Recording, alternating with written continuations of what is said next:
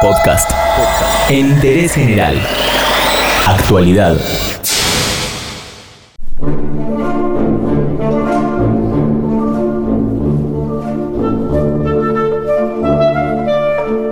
La Corte Suprema de Justicia analiza la continuidad del aeropuerto del Palomar, la continuidad de sus operaciones, la tiene bajo la lupa y todo surge por un reclamo de los vecinos del lugar. Para saber más qué está pasando ahí, en Interés General estamos en contacto con Lucas Marisi, que es vecino de la zona y el abogado que lleva adelante esta causa. Nos empezamos a organizar allá por el año 2016, a finales del 16 y comienzos del 17, cuando nos empezamos a enterar que el gobierno tenía la decisión de empezar a utilizar lo que siempre fue la base aérea militar del Palomar, es decir, nunca fue un aeropuerto y de hecho no lo sigue siendo, para convertirlo y utilizarlo como un aeropuerto comercial y comenzar a operar vuelos comerciales de cabotaje, vuelos internacionales en un lugar que, te repito, eh, no tenía actividad ni siquiera aeronáutica militar porque, como todos saben, las Fuerzas Armadas no tienen recursos, o sea que el impacto ambiental por el ruido era inexistente. ¿De qué se quejan los vecinos del aeropuerto del Palomar y por qué recurrieron a la justicia? Entre otras razones, porque no se había cumplido con el procedimiento de evaluación de impacto ambiental que la Ley General del Ambiente exige para cualquier tipo de emprendimiento, actividad aerocomercial u obras aeroportuarias, que debe realizarse antes de tomar cualquier tipo de decisión y antes, por supuesto, de comenzar a desarrollar las obras o los vuelos comerciales. Efectivamente, esto nunca se cumplió.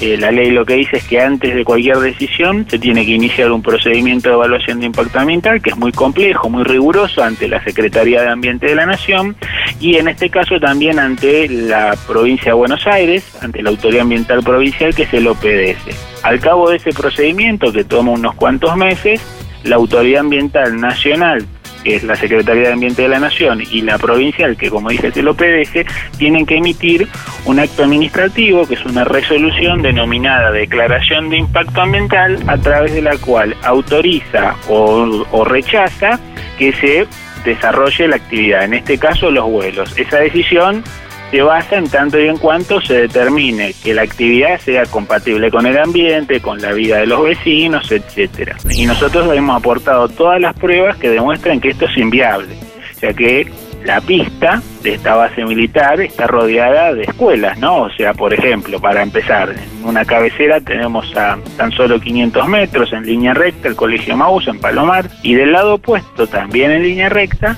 las primeras viviendas del lado de Hurlingham están a unos 150, 200 metros y a 550 metros tenés un colegio en Mariano Moreno en Hurlingham con más de 2.000 chicos.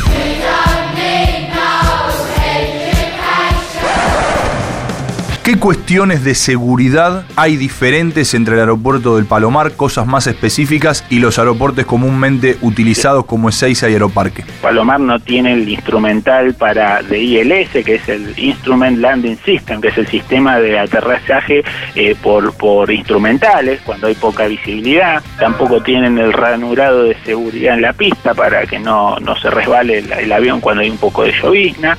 El espacio aéreo que rodea, digamos, al a la base militar del Palomar es un espacio aéreo que está saturado. ¿Por qué? Porque todos los vuelos que van al aeropuerto de San Fernando, de Ceiza y de Aeroparque interfieren con las trayectorias de aproximación, es decir, para que la gente lo entienda, es el recorrido que hace el avión al aterrizar y despegar en, Palomar, se cruza con los aviones que van o a Ezeiza o a San Fernando o a Aeroparque. También hay otra situación que hemos detectado que es que la pista del Palomar está rodeada por eh, lo que se denominan obstáculos, es decir, la UASI lo que establece es que alrededor de la pista de un aeropuerto tiene que haber lo que se llama una superficie limitadora de obstáculos. En otras palabras, hay que evitar que hayan torres, antenas, edificios para que para que no se interfieran con la trayectoria del avión cuando aterriza o despega. Bueno, en este caso eh, tenés una chimenea, por ejemplo, de lo que era la vieja fábrica Goodyear de neumáticos de 65 metros de altura que está eh, precisamente en los alrededores de la pista, ¿no? Y así hay edificios, antenas y demás.